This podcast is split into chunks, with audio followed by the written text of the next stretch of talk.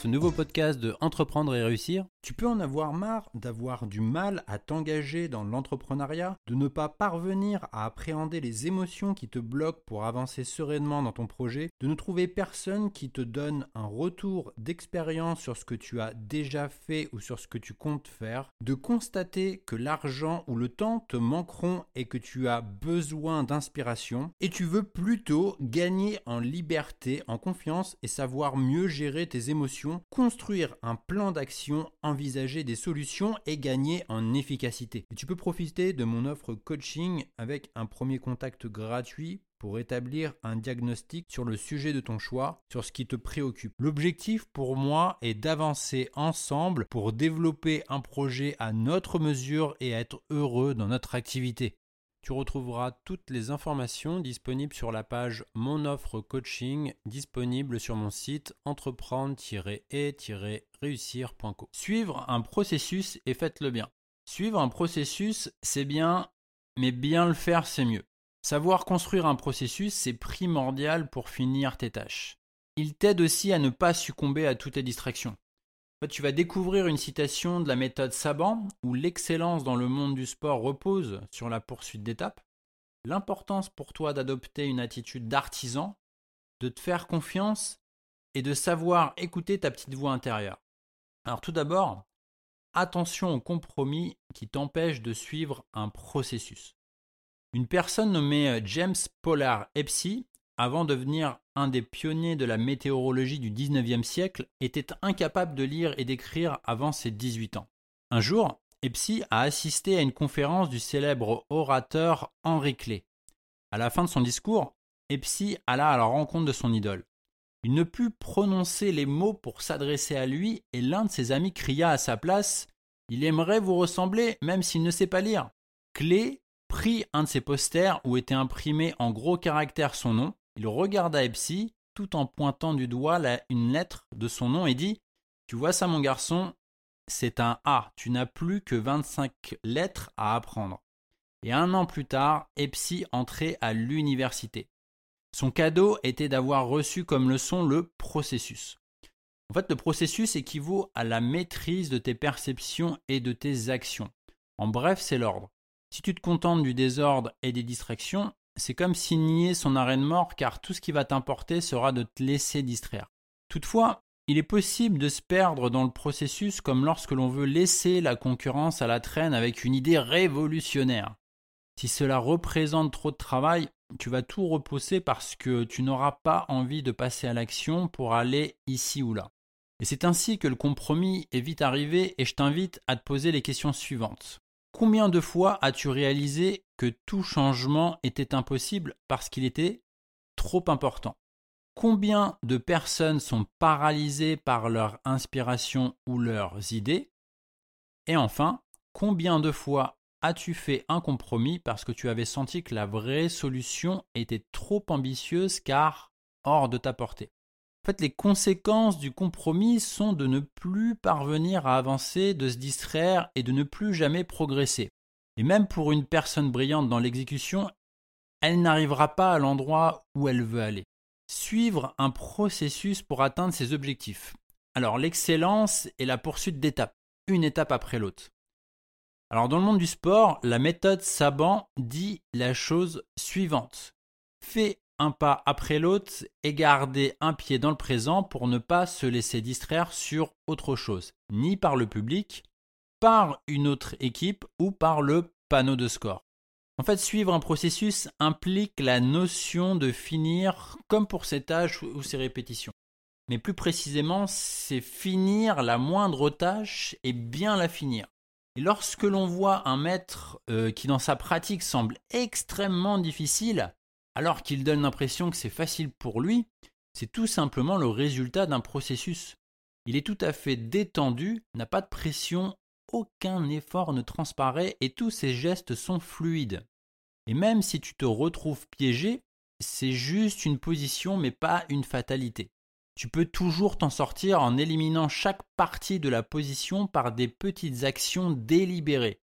Alors cela nécessite d'essayer et de parfois échouer pour de nouveau réessayer. Les objectifs font partie du processus pour donner un sens à nos actions. En connaissant tes prochaines actions, les obstacles deviennent plus petits et gérables. A l'inverse, ils deviennent trop importants et impossibles à surmonter.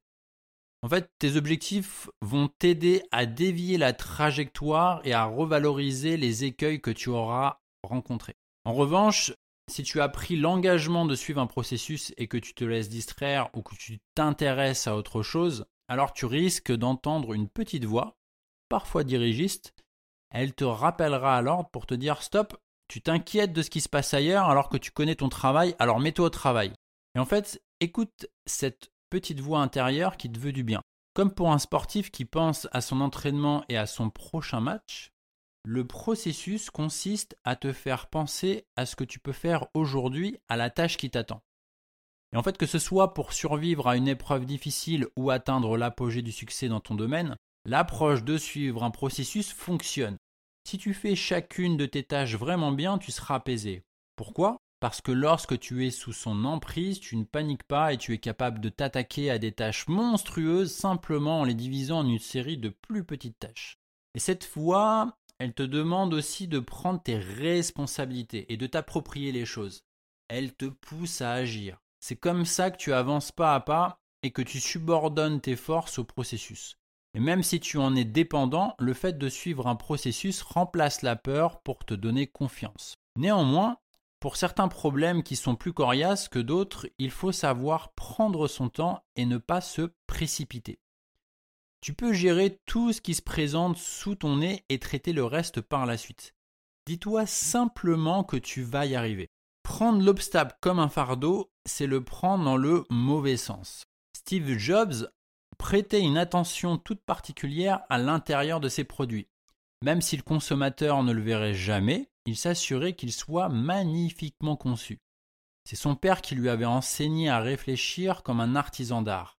À chaque difficulté liée au design, au design, Jobs connaissait l'importance de suivre un processus, respecter l'art de produire un bel objet. Et un artiste, au cours de sa vie, travaille différentes œuvres et reçoit des commandes. Le plus important pour lui est de traiter chacune d'elles comme sa priorité. Et peu importe que la commande soit la plus rémunératrice ou la plus prestigieuse. Il en est de même pour toi. Dans la vie, tu es amené à faire beaucoup de choses, certaines plus prestigieuses que d'autres, mais tu peux leur accorder ton plein potentiel. Pour chaque situation, c'est la vie qui te pose une question et tes actes deviennent la réponse. Ton travail est simplement d'y répondre correctement. La bonne action est dévouée, créative, généreuse et magistrale. C'est une façon de trouver un sens à la vie et de transformer un obstacle en opportunité. Et même si l'objectif est important, chaque cas individuel l'est aussi. Ta façon de faire les choses constitue ta manière de pouvoir tout faire. Bien faire le travail, c'est un super pouvoir. Quel que soit ton projet, tu peux y répondre de trois façons. En travaillant dur, en aidant les autres de ton mieux et en toute honnêteté. Et tu peux te demander qu'est-ce que je suis censé faire maintenant? Tu connais déjà la réponse, ton travail. Et peu importe que tu sois payé pour ça, que ton projet réussisse ou qu'on te remarque, cela n'a pas vraiment d'importance. Quel que soit l'obstacle, tu dois agir selon ces trois réponses. En travaillant dur, en aidant les autres de ton mieux et en toute honnêteté. Et même si l'on gagne beaucoup d'argent, que l'on soit menacé de faillite ou qu'on doit faire face à des clients déçus et mécontents, chaque tâche exige le meilleur de vous-même.